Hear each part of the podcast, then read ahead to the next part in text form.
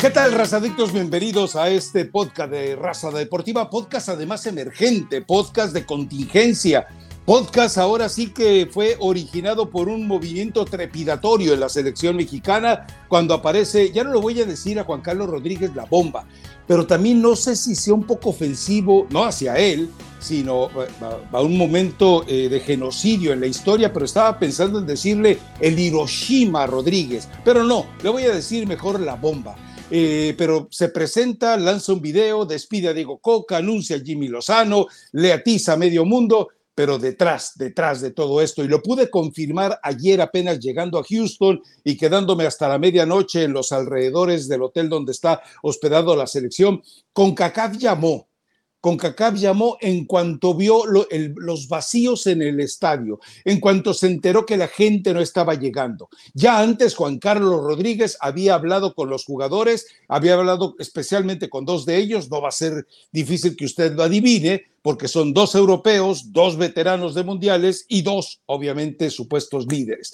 Así que eh, les puedo asegurar y te puedo asegurar a ti, ah, perdón, perdón, le puedo asegurar a usted, eh, señorita Elizabeth Patiño, porque luego de repente salen esos eh, feministas advenedizos a malinterpretar todo, es decir, tontitos que no tienen en qué gastar sus tres neuronas. señorita Elizabeth Patiño, le puedo asegurar que antes del minuto cuatro, antes de que Jesús Gallardo marcara el gol, Coca ya estaba despedido. Antes de saber el resultado contra Panamá, la poquísima eh, asistencia de mexicanos, la presión de los organizadores, la presión de los patrocinadores, originó que ya antes de ese gol de Gallardo, Diego Coca estaba despedido.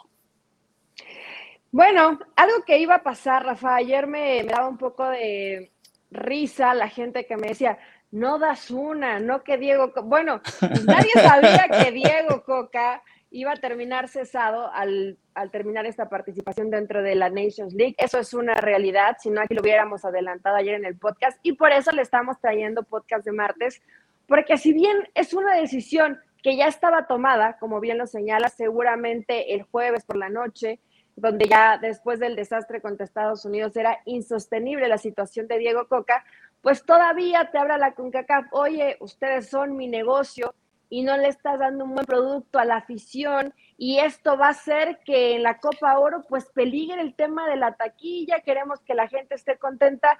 ¿Cuál era la forma más sencilla?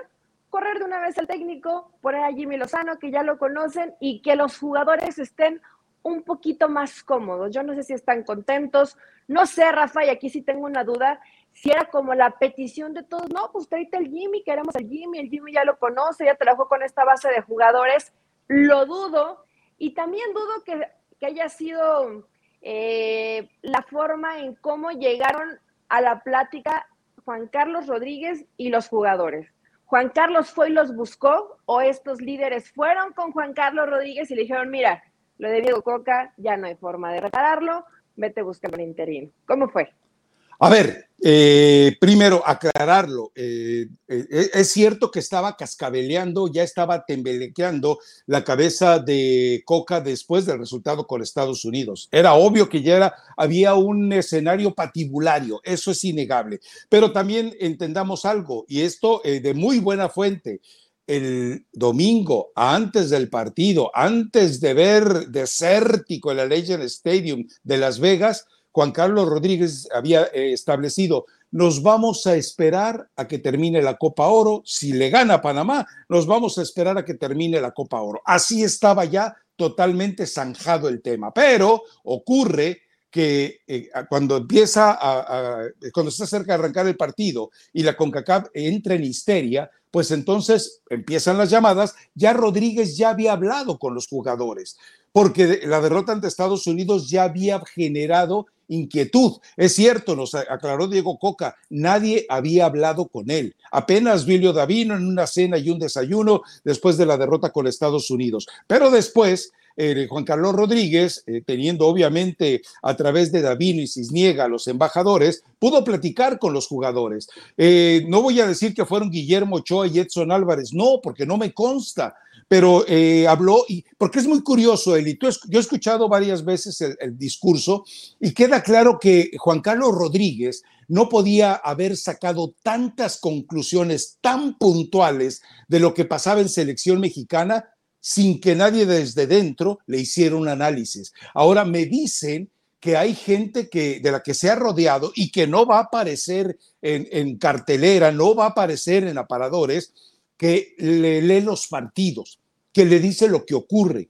Y lo que pasa es que no sé si haya sido Javier Aguirre el que le haya dicho, es que a esos jugadores les falta espíritu. Y lo que llamó también la atención era el hecho de que tres europeos y un mexicano eh, hubieran insinuado que se querían separar del grupo. Entonces, eh, puntualicemos esto, Eli hay, una, hay un jalón de orejas a los, eh, a, los jugadores, porque dice, nada de que me renuncias. Hay un jalón de orejas a los directivos. Ojo, Alejandro Iragorri, te ganaron la partida. Jesús Martínez, de manera subrepticia, de manera maquiavélica, yendo por los rincones, así como serpiente reptando, te ganó la partida, Alejandro, y sabes qué, merecido te lo tienes. Pero bueno, entonces eh, Juan, Carlos Rodríguez, por observar, por ver, por eh, creer percibir lo que pasó contra Estados Unidos, él no puede sacar tantas conclusiones. Él no está capacitado para entender lo que pasa en una cancha, pero ya aprendió a rodearse de gente que se lo interpreta. Por eso el discurso es casi perfecto. Yo te juro algo, Eli, te juro, y mira que he escuchado discursos de presidentes de Federación Mexicana desde Rafael del Castillo, y recuerda que ahí estuvo del Castillo, García Paniagua, Jesús Reynoso, Emilio Maurer, estuvo también, eh, eh, estuvo, ¿qué te, cantidad, Justino Compeán era el más bravo de todos. Ya sabes, no hay enano que no sea maldito, pero era el más malvado de todos. Decio de María pues le costaba ibanar, palabras después de una noche de juerga. Entonces, nunca, nunca yo había escuchado un discurso tan intenso y tan cargado de amenaza de advertencia y de promesa también de castigo, no de premio, por parte de lo que escuché de Juan Carlos Rodríguez. Y me parece perfecto. Entiendo que la, intervención sí eh, tiene un cierto grado de manipulación. Es decir, seguramente le habló Emilio, oye Emilio, ¿qué hago? Dales con todo, muchacho. ¿Por qué? Porque Emilio ha decidido, lo hemos visto en los programas de Televisa y de TUDN, Él, ha dado, él, ha dicho, no hay veda, aquí no hay veda, es cacería abierta, vayan sobre la selección y todos los monigotes que estén en torno a ello. Por eso, insisto, Iraragorri, perdiste la batalla. Sí, a ver, realmente Iraragorri le dieron su rebanadita de pastel, él quiso llevarse el pastel completo, el por capricho, porque acá fue capricho, Rafa, no, ni siquiera fue una, una, movida inteligente. Aragorri pudo haber sido más inteligente, eh, curarse en salud y decir, ¿puede? ¿Quieren, ¿quieren Almada? Vamos a poner Almada. Y, y vas haciendo alianzas y vas ganándote otra vez gente y si los resultados eran buenos, te vas metiendo de una u otra forma. Pero hay que imponer. Emilio le dijo, ¿te quieres matar? Ten, te doy las llaves, te doy el antídoto para que... Te doy la soga adelante, nadie te va a detener y pues Iragorri por esa necesidad, por ese ego que de pronto llega a, cegar, que llega a perder también algunos directivos del fútbol mexicano y en general la gente que puede llegar a tener cierto poder, pues termina eh, aceptando, bueno, no termina aceptando, termina imponiendo un proceso que iba a terminar mal. Algunos sentirán feo por Diego Coca. Yo era de las que sentí un poco, me sentí mal, porque pues no es agradable para nadie que, eh, que le quiten la chamba, ¿no? O sea, no, no lo deseábamos, no le decíamos, ojalá y a Coca le quiten su trabajo. No, no, no, o sea, no era algo personal.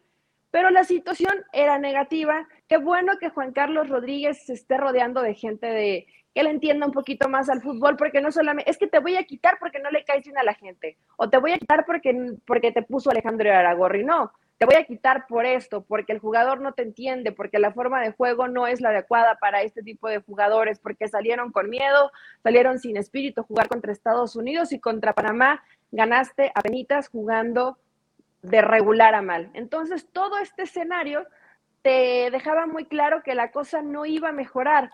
Y después de lo que sabemos, que Canadá va con una selección alternativa, lo mismo Estados Unidos, pues México es el obligado a llevarse la Copa Oro. La gente ayer la puedes medir perfectamente en redes sociales. Fue una jugada perfecta, Rafa. Hoy todos están felices, todos celebraron la salida de Diego Coca, todos creen que el fútbol mexicano va a regresar o va a dar algunos buenos frutos. Esto va a tardar, esto va a tardar, espérense tantito, porque no quiere decir que Jimmy Lozano llega con la varita mágica, pero fue una movida muy inteligente y qué bueno que se dio en el momento cuando se tenía que dar, eh, donde les iban a tocar el bolsillo donde realmente les preocupa y les afecta. No les afecta o no están eh, sin dormir porque ¿qué va a pensar la afición de nosotros? No, no en esta situación específica, y tú lo sabes, lo que les preocupa es que no gasten sus dolaritos para ir a ver a la selección mexicana. Eso sí les preocupa. No trabajan por preocuparse o por darle algo mejor al aficionado. No es eso lo que les quita el sueño, les quita el sueño el dinero y si en algo es bueno, eso es Juan Carlos Rodríguez. Entonces, la medida fue buena, Rafa, obviamente pues tendrá sus consecuencias y daños colaterales, quiero pensar, ¿no? Porque este tipo de movimientos siempre terminan simbrando y se mueven más cositas. No estoy de acuerdo.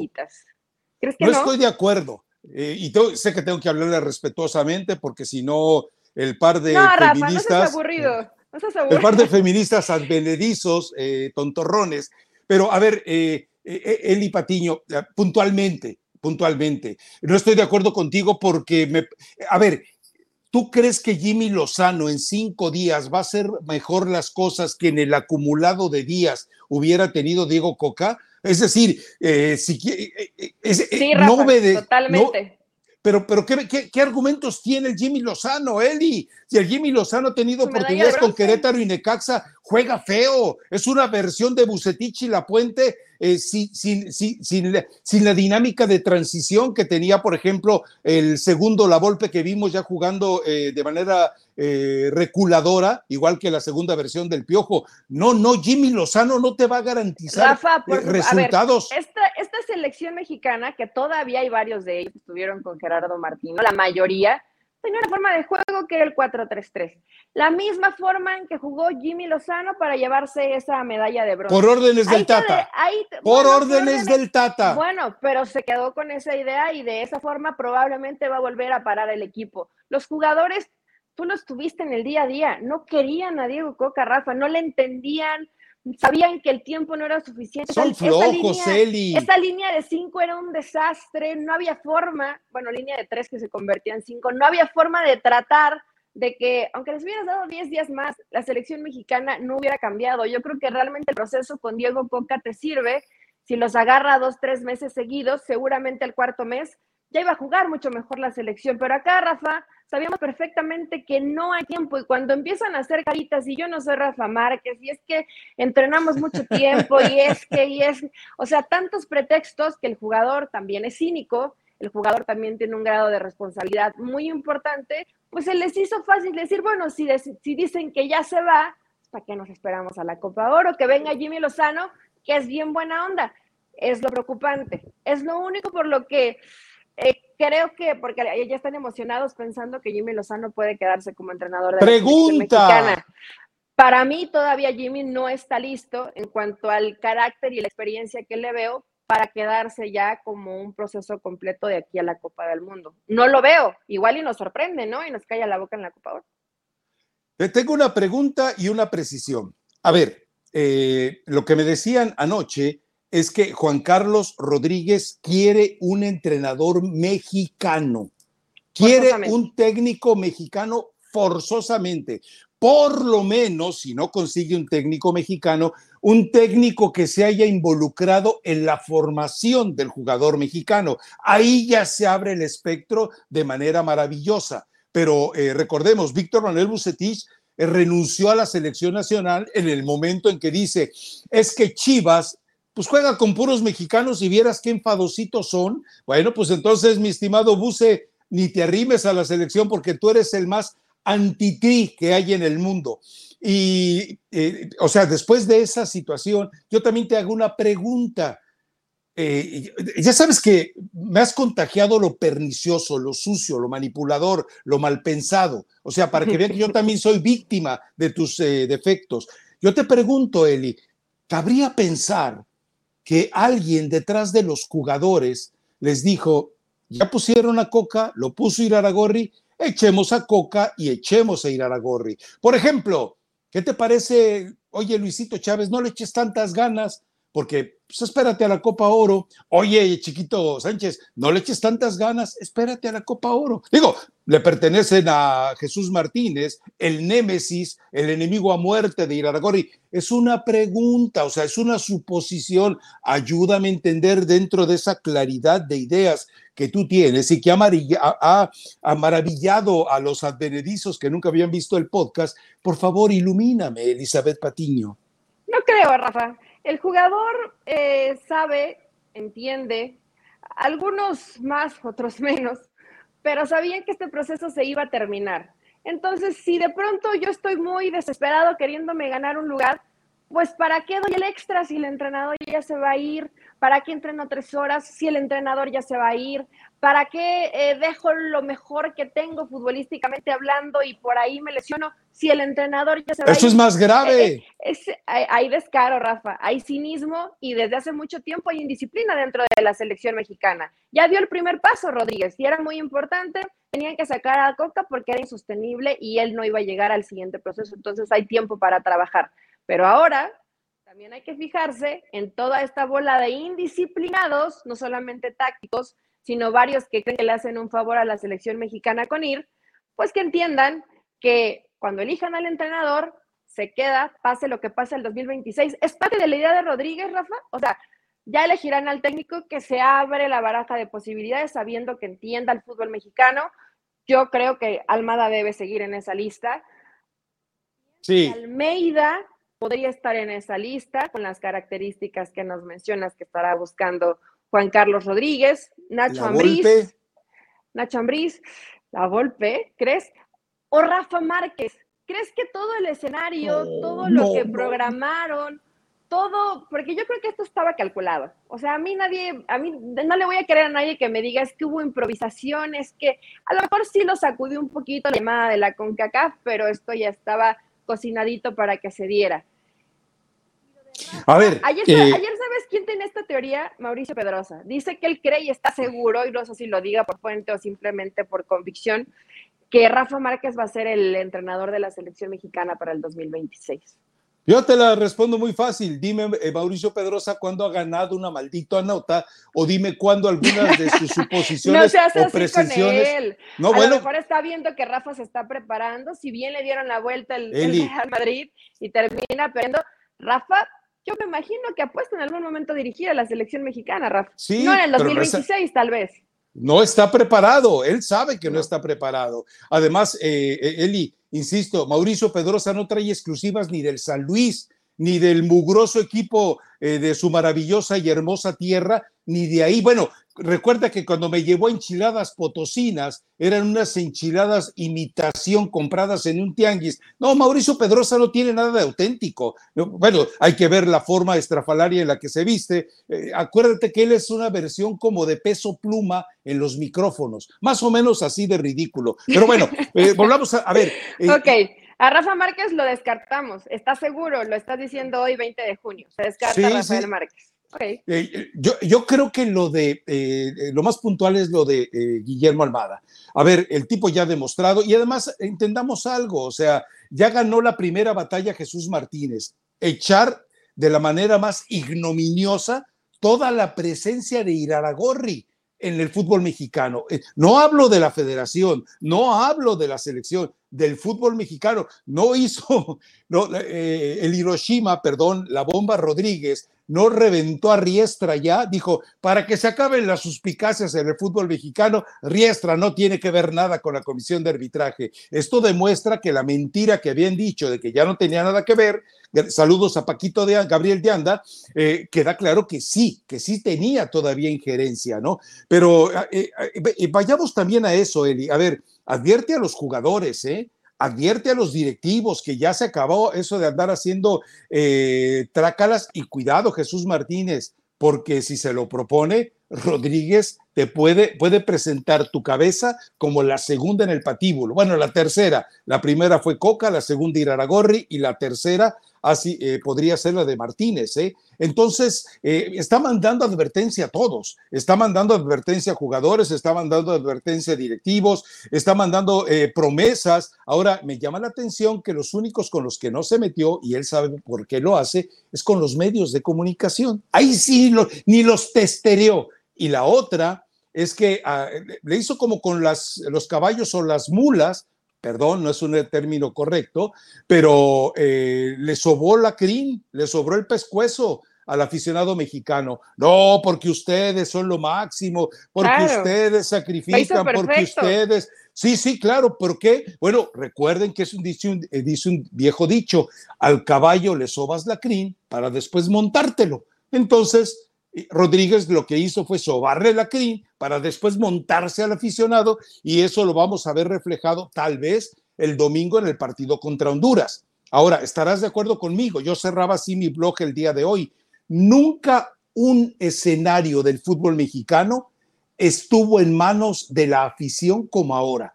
Si la afición desdeña el partido contra Honduras, ojo, porque entonces todo este, todas estas argucias, todos estos movimientos que anunció Rodríguez y que se llevaron a cabo, entonces sí, no sirvieron de nada. Si la gente no va al partido contra Honduras, quiere decir que la gente fue más inteligente que nosotros, y no lo dudo, eh, al no presentarse en el estadio y decir, yo, a mí no me vuelves a jugar el dedo en la boca, te llames como te llames y aunque seas de mecha corta, mi estimada bomba. Ojo, Ojo, en el partido del fin de semana, la federación y CONCACAF no van a estar atentos a lo que haga México en la cancha. Van a estar atentos a lo que haga el aficionado en la tribuna. Es más, te apuesto algo. Si la gente grita lo que no debe de gritar en el estadio, te apuesto que la CONCACAF no mueve un dedo. Te apuesto que la CONCACAF se cruza de brazos. Hoy la CONCACAF le tiene miedo a la afición mexicana. Te lo aseguro, Eli. y ojo, Rafa que yo creo que la afición, por supuesto, y como lo dices, también estoy convencida que no es tonta, es nostálgica y por eso de pronto los lleva a caer en consumir cosas muy malas, muy malas que les recuerdan a su país, ¿no? Como, como han sido las presentaciones de la selección mexicana. Pero yo sí, yo sí creo que no va a mejorar demasiado. No va a ser como lo que vimos ante Panamá, que de por sí el partido pues no era tan atractivo, pero habitualmente con México hay muchas mejores entradas, pero yo sí creo que la afición va a seguirlo castigando y están en su derecho y está bien además, porque no va a cambiar tampoco por arte de magia, no es que vayan a ser partidazos los que vamos a estar viendo en Copa Oro y que la afición siga castigando. ¿Para qué? Para que todo este movimiento que están haciendo y esta reestructuración cale más hondo, sigan habiendo más movimientos, sigan habiendo mayor reestructuración y que todo esto pueda hacer que mejore el escenario de un bache y un eh, eh, retroceso eh, futbolístico en lo que ha caído lamentablemente no solo la selección mexicana, ¿no? sino también la Liga Mexicana, la exportación de jugadores, la calidad de exportación de jugadores que se da del fútbol mexicano al exterior. Entonces, hay muchas cosas por mejorar. Ahora, Rafa, yo sí me quiero detener en esto. Veo a la gente de Azteca, nombres, Luis García, Martinoli, Sague, se mantiene un poco más eh, imparcial, pero eh, los veo enojados y hablaron de cobardía, no, no quiero equivocarme en las palabras, acá yo estoy poniendo mis propias palabras, por parte de Juan Carlos Rodríguez, al no ser el que le dio, a no ser él el que le dio la cara a Diego Coca, a mandar a Cisniega para dijera, dile que este ya se va. Eh, es, no lo tomaría como un acto de, de, cobardía. Si eres de mecha corta y no te quieres calentar y además es un tipo que tú no elegiste y que tú no pusiste, no está mal que la gente que trabaja contigo vaya y dé el mensaje. Pero hay cobardía, hay dos caras. ¿Qué, ¿Cómo es Juan Carlos Rodríguez Rafa? Porque yo no lo conozco, digo, lo conozco de vista, pero no sé exactamente cómo es la persona. Trabaja para dos bandos, te da una cara y después te da otra no encara los problemas de frente. Eh, ¿Cómo es? A ver, ya, te lo había explicado. Eh, yo, he platicado con muchas. Porque aquí todos me han hablado de buena onda, buena onda, buena onda, pero a ver. Yo, yo entiendo que yo, yo, entiendo que el grupo de TV Azteca no está contento porque era parte de los que apoyaron de cierta forma ir a Gorri. Pero hablar yo tanto como de cobardía, de lo podrido de los jugadores, etcétera, pues sí llama la atención, sí llama la atención. E, es que recuerda algo, todo el clan Iraragorri, el Grupo Caliente, Grupo Azteca, eh, ellos, eh, el Grupo Iraragorri, de repente se desmoronaron, ya no aparecen, ya no toman decisiones. La Comisión de Selecciones Nacionales que formaba la gente de TV Azteca, la gente de Grupo Caliente y la gente de, de Iraragorri, se acabó, ya no existe. La Comisión de Selecciones Nacionales ya no funciona. Juan Carlos Rodríguez. nunca funcionó. No, no, no, pero voy. Juan Carlos Rodríguez en algún momento consultó a la Comisión de Selecciones Nacionales, ni los peló, hombre. Por supuesto que no los peló. Y a Aires de Purga, pues era evidente que lo iban a echar. O sea, el tipo estaba ahí como un monigote improvisado. Bueno, te cuento, te cuento que, eh, que no nos escuche nadie. Resulta que Aires de Purga en un momento dado pidió ayuda a los que estaban en la selección Dice, es que yo quiero ser como Justino Compeán, quiero ser como Justino que golpea el escritorio y e impone autoridad. Ya cuando pides consejo para ser como alguien, en ese momento ya dejaste de ser tú y dejaste de ser alguien. Entonces se acabó la historia. Ahora, me preguntas de lo de Luis García y Martinoli. Eh, yo, yo, yo no quiero ser mal pensado, los considero tipos de mucho carácter, de mucho temperamento. Eh, para mí es realmente, he escuchado porque he eh, repetido alguna transmisión que me perdí y son los mejores, son los mejores. Sí, son brillantes. sin duda. Rafa, pero, pero, pero. No por eso vamos a estar de acuerdo en todo. Pero, pero, pero, también son empleados también son empleados. Yo, si tú me dices, si, si tú me dices eh, que dentro de tus sospechas maquiavélicas, eh, perversas, oye, y no se los habrá ordenado Ricardo Salinas Pliego, pues yo no podría decir que no, Eli. Yo no te podría decir, oh, no, eso no. Yo no lo dudaría, Elizabeth Patiño, ¿eh? Y sería, a ver, Rafa, aquí tampoco es hacer dramatismo por eso. Cuando tú trabajas para una empresa, que defiende ciertos intereses, pues no vas a ir en contra de la empresa que te paga. O te, o te mantienes neutral o no dices nada para no quemarte, tal vez si no estás de acuerdo, o, vas del bando con el que te pagan, con el que lleva muchos años trabajando. A ver, eso tampoco es un pecado, ni vamos a señalar a Luis. No, no, no, no.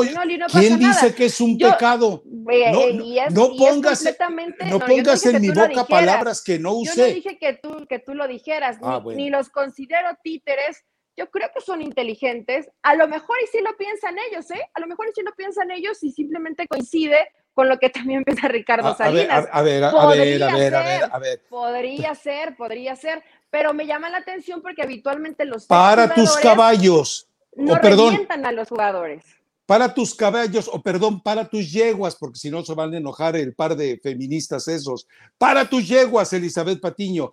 ¿No recuerdas que cuando saltaba el piojo como el candidato eh, inevitable, ellos iniciaron la campaña para evitar que regresara el piojo. Yo lo entiendo también, son manifestaciones humanas. Tú quisiste golpearme, tú me hiciste daño, tu hija me hizo daño, no voy a permitir que regreses. Son reacciones humanas, pero también eran alimentadas por Salinas Pliego. Salinas Pliego no quiere al piojo. El golpe brutal para eh, Salinas Pliego sería que apareciera el, el, piojo por la puerta de la selección, pero está casi descartado. Me dijeron ayer, me dijeron, ¿tú crees que una bomba quiere una bombita a su lado? Pues no, pues no, porque entonces las dos explotan al mismo tiempo y aquello se vuelve un caos. Pero en fin, ese es eh, pues prácticamente el escenario, algo, algo, algo que te quede por ahí eh, palpitando. Es cuestión, supuestamente Jimmy Lozano llega hoy, hoy por la tarde, hoy por la noche, ahí estaremos en el hotel de la selección aquí en Houston para tratar de, de casarlo. Ayer Luis Chávez y Montes, pues yo los entiendo, eh, son de pueblitos, entonces fueron que al mejor restaurante japonés que hay en Houston. Dios mío, por, yo entiendo, o sea, cualquier paste le sabe a caviar a esos pobres, pero bueno, eh, salieron. Eh, Los pastes son deliciosos, Rafael Márquez, Rafael Márquez, Rafael Ramos. Yo no tengo ningún potrillo en mi vida, ¿eh? Perdón, pero a ver. Los pastes eh, son muy buenos, no puedes decir. No, no, tan buenos como la barbacoa, o al menos a mí me gusta más la barbacoa, pero los pastes yo, son buenos. Yo no estoy criticando los pastes, digo que el que con cualquier paste se conforma o el, cualquier pastel se le hinca, pues imagínate lo que puede hacer con un buen sushi. Pero eh, los jugadores llegaron y se vieron muy contentos, muy alegres, felices, dicharacheros. O sea, parecía que no tenían las manos ensangrentadas de la cabeza de Coca. Y, me, y nos queda son claro. cínicos. Sí, sí, de acuerdo contigo. son hay, hay, cinismo y, y evidentemente cuando tú sabes que un proceso no va a terminar bien, pues adelantaron todo para que precisamente eh, tuvieran, mm, no sé si al entrenador que quieran, porque no sé si sea Jimmy Lozano el entrenador que quieren o el entrenador que buscan, pero por lo menos a lo mejor se van a sentir más tranquilos y esto me duele decirlo, me duele, porque la verdad no conozco tanto al Jimmy Lozano, esto simplemente es lo que yo pienso y es una suposición. Eh, creo que Jimmy es mucho más manejable desde su personalidad de lo que a lo mejor podría ser Diego Coca. Entonces, eh, pues para el jugador se lo pones en bandeja de plata. Van a tener lo que les gusta. Cínicamente, varios de ellos van a jugar mejor de lo que habíamos visto hasta el momento. No te voy a decir que bien, porque bien, dudo mucho que lo puedan llegar a alcanzar en tan pocos días, pero van a empezar a jugar mejor de lo que ya habían demostrado. Y pues Jimmy tiene esta ilusión. Es una buena persona. Sí, sí, sí, ah, a, mí, eh, me parece que es tipazo y que se ha, se ha ocupado en prepararse, Rafa, pero agarrar a la selección como está hoy, si necesitas a un técnico con mala experiencia. No te digo que una mala persona, pero si alguien que llegue y les miente un poquito la madre a los jugadores. No, no, un poquito. A ver, eh, perdón, perdón, un, perdón. Un poquito, porque también cuando las te mentadas de madre de la línea, las eh, mentadas de madre genera desgaste. Las mentadas de madre son como las pruebas de embarazo. O, o, es una mentada total o no hay mentada. Jimmy, eh, Jimmy Lozano es buena persona, pero ojo con algo el cínico jugador mexicano, el desvergonzado, el que tiene pielecita de mariposa, confunde a las buenas personas con las personas buenas y se les va encima tratándolos como tontos, porque esa es la realidad. Ahora, tú me preguntabas si es buena, te voy a platicar eh, un par de anécdotas eh, el caso de la bomba a manera personal, a manera integral. ¿Recuerdas que cuando hubo, cuando hubo que tomar decisión de con quién iba el proyecto de tu DN, él echó a la esposa de John de Luisa. No se tentó el corazón para ir con un jefe de él, con alguien que estaba más cerca de Emilio, para, eh, para hacer lo que, lo que él creía que debía hacer por el proyecto que estaba manejando. Y la otra, alguien me platicó, eh, cometió un error, le puso una santa zarandeada, le dijo, tengo ganas de despedirte, pero solo te voy a castigar porque no es posible, lo que, bla, bla, bla, pero explotó la bomba. Al día siguiente o a los dos días se lo encuentra y le dice, ¿cómo estás? Vente, vamos a comer. Y pues este, este, tipo dijo, no, pues ya la hice, ya, ya me levantó el castigo. Y dice, ya regresan de comer, él paga la cuenta, eh, la bomba, y le dice, bueno, nos vemos este, cuando termines tu castigo. O sea, se quedó así, o sea, a ver, a ver, a ver, espérame. O sea, te quiero, pero no te quiero. Le, le, da a entender, te castigué por esto, y el no olvido que eres un ser humano que yo quiero, pero el castigo lo mantenemos. O sea, el castigo va a seguir. Entonces, esta, e, esto te refleja un poco que eh, por lo menos tiene cordura en, la toma de decisiones. Por eso, vamos, yo sí creo que es, eh, útil su llegada y ya a mí no me queda más que tragarme mis palabras y en lugar de decirle el petardo, ahora tengo que decir el Hiroshima porque yo, ¿te acuerdas que en el pasado no, podcast? No pasaron ni 24 horas. No, no, no, no, que no. no hacían nada, que no decían nada, que era eh, un poco más del todo lo que ya hemos visto en, Federación Mexicana de Fútbol. Y explotó, a ver, Rafa, yo creo que el apodo no era, no era en balde, ¿no? Tenía en algún momento, tenía en algún momento que explotar la bomba y explotó y me parece perfecto. Yo sé que siempre hay una línea y que para tomar ese tipo de decisiones tienes que tener luz verde de Emilio Escárraga, el sí o el no. Pero cuando tú vas de frente, sin, sin, importar a quién te tengas que llevar, para un interés eh, que es que la selección mexicana mejore porque es el producto que te corresponde vender, y si quieres vender bien y si quieres vender mejor, tienes que ofrecer una mayor calidad de lo que has demostrado hasta el momento, porque lo que hemos visto de la selección mexicana es patético, pues hay que eh, barrer con algunos lastres que le han hecho daño al fútbol mexicano. Y no pasaría absolutamente nada. Dices, perdió la batalla Iraragorri, pero él va a seguir para, para ganar la ah, claro, Y, se va a poner sabroso por cómo van a intentar ahora o de qué forma buscar darle la vuelta y otro camino para poder volver a tener el poder, ojo, que el poder que le dio Emilio Azcárraga. No es un poder que él ya tenía y que él tomaba. No, no, no, no. Ese, ese poder lo tenía porque Emilio en ya lo perdió. Lo quiso. Hoy ya lo perdió. Hoy te quité este dulcecito porque me demostraste que no eres capaz de comerte solo uno. Te quisiste comer los 100 y te hizo daño. Y te hizo daño. Entonces, está bien, Rafa. Ahora hay que ver qué tanto la oposición también es tomada en cuenta por, eh, por Rodríguez, por Emilio y tal, que es el caso de Jesús Martínez. Almada es una gran opción, pero el carácter de Almada me hace dudar si es que es el candidato ideal, porque a él le gusta que se haga lo que él quiere. Y tú sabes que en la federación pues les gusta meterle mano, les gusta de pronto imponer ciertas cosas y ese no es el perfil de Guillermo Almada. Bueno, a ver, te aclaro algo. Eh, eh, creo que no te lo dije antes. Javier Aguirre es el candidato número uno para director de selecciones nacionales, pero Javier Aguirre, precisamente por eso, es el último candidato de Juan Carlos Rodríguez para técnico de la selección nacional. Entonces, él lo quiere arriba, él lo quiere decir, ahí está la selección, llévala al 2026, haz lo que tengas que hacer.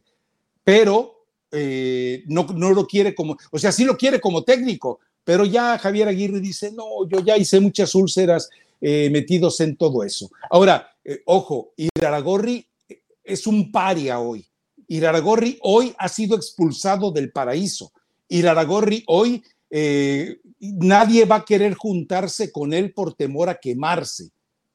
Pero yo también te aseguro algo, ¿eh?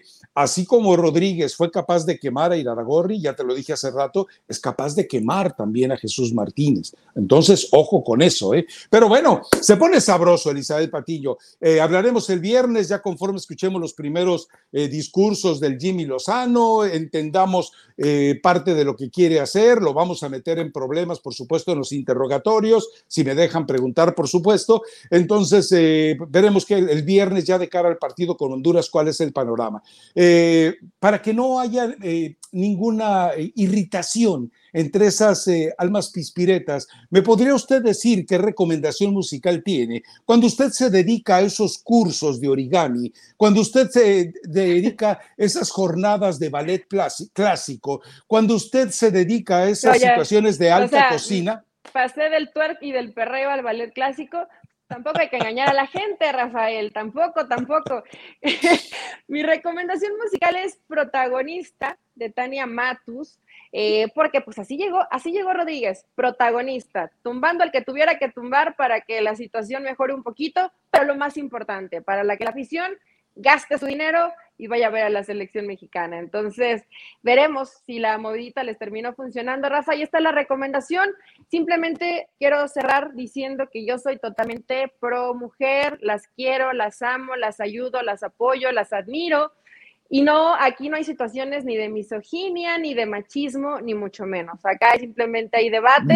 Al que, le, al que le gusta, qué bueno y al que no le gusta, pues que no nos vea y no pasa absolutamente nada. Y no hay complejos de nada. Si hago ejercicio, si hago yoga, si hago pilates, si hago, porque estuve en la secundaria en taller de corte y confección también. ¿En por serio? Eso me da risa, por eso me da risa cuando dices esas cosas, que ya sé que no lo sabías.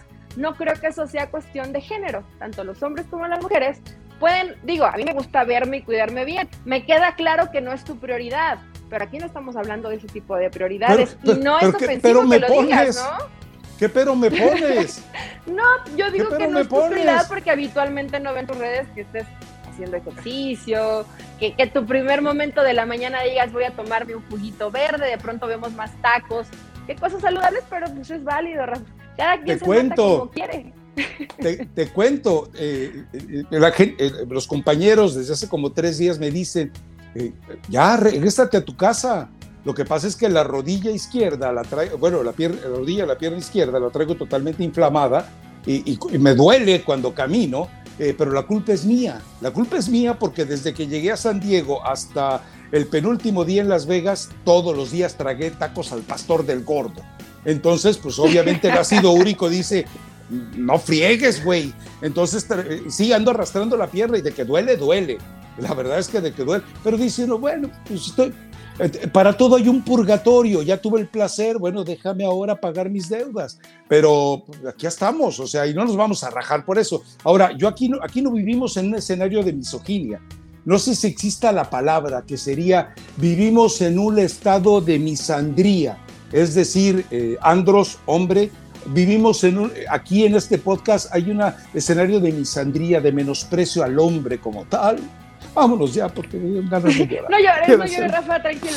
Quédensela ya, porque ya no vuelvas. Chao, de viernes.